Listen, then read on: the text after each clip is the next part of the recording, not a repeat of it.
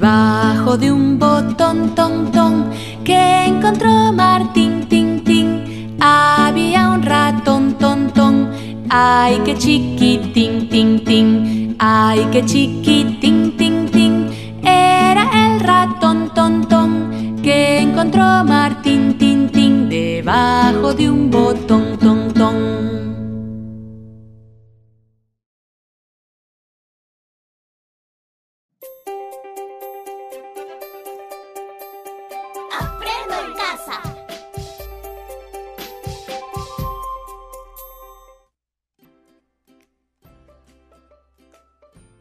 Agüita Vida. Hace mucho tiempo, los pueblos de los montes y los ríos, de los Andes y del altiplano, vivían en armonía. Los hombres, las mujeres y los niños trabajaban la tierra. Antes de labrar, le pedían permiso. Le hablaban con cariño. En tiempo de cosechas, hacían fiestas. Danzaban sobre ella. Las montañas se veían alegres y coloridas. En sus faldas crecían maíz, papa, quinoa, airampo. Pero poco a poco los hombres se fueron olvidando de cuidar a la madre tierra. Algunos perforaron sus entrañas buscando tesoros. Otros desviaron el cauce de sus ríos y envenenaron el agua de sus cochas. Muchos se olvidaron de agradecerle por los alimentos y de tratarla con cariño. La madre tierra, entonces, dolida, lloró, lloró con lágrimas de lluvia Lloró tanto que los ríos y las cochas se llenaron y se inundaron campos y caseríos.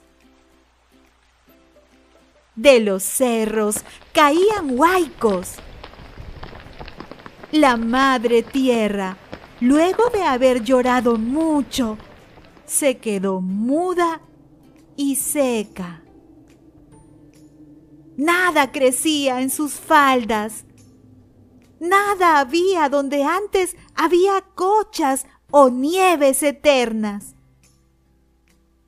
Hasta los ríos tomaron otros caminos. Entonces, los hombres y animales comenzaron a pelearse por un poco de rocío para refrescar sus labios como también por un poco de alimento. La diosa Quilla, desde lo alto, todo lo veía.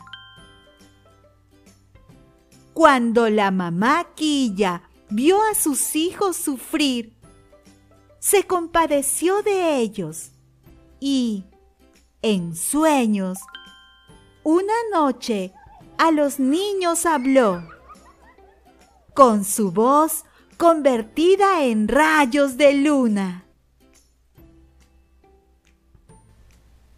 Recuerden que antes el agua era cristalina.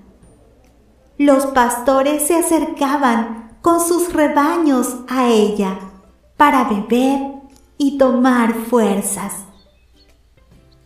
Antes las flores y pájaros venían a sus orillas para ver reflejados en las aguas de las lagunas su hermosura. Antes, el agua limpiaba y lavaba las penas. Antes, el agua era motivo de fiestas, celebraciones y alegría. No olviden, hombres, mujeres, niños, plantas, animales, madre tierra, todos son uno solo. Los niños, al despertar con sus voces claras, contaron a todo el pueblo lo soñado.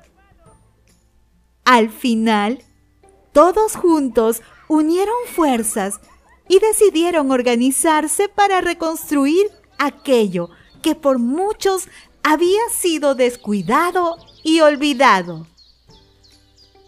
Uno a uno prometió vigilar, cuidar y defender el agua para que los hijos de sus hijos no pasaran hambre ni sed.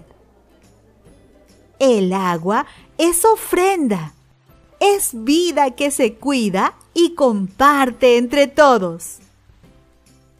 Hombres, mujeres, niños, niñas, plantas, animales y madre tierra. Somos uno solo.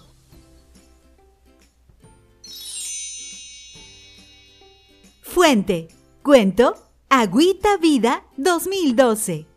Autor, Ministerio de Educación, Dirección General de Educación Básica Regular.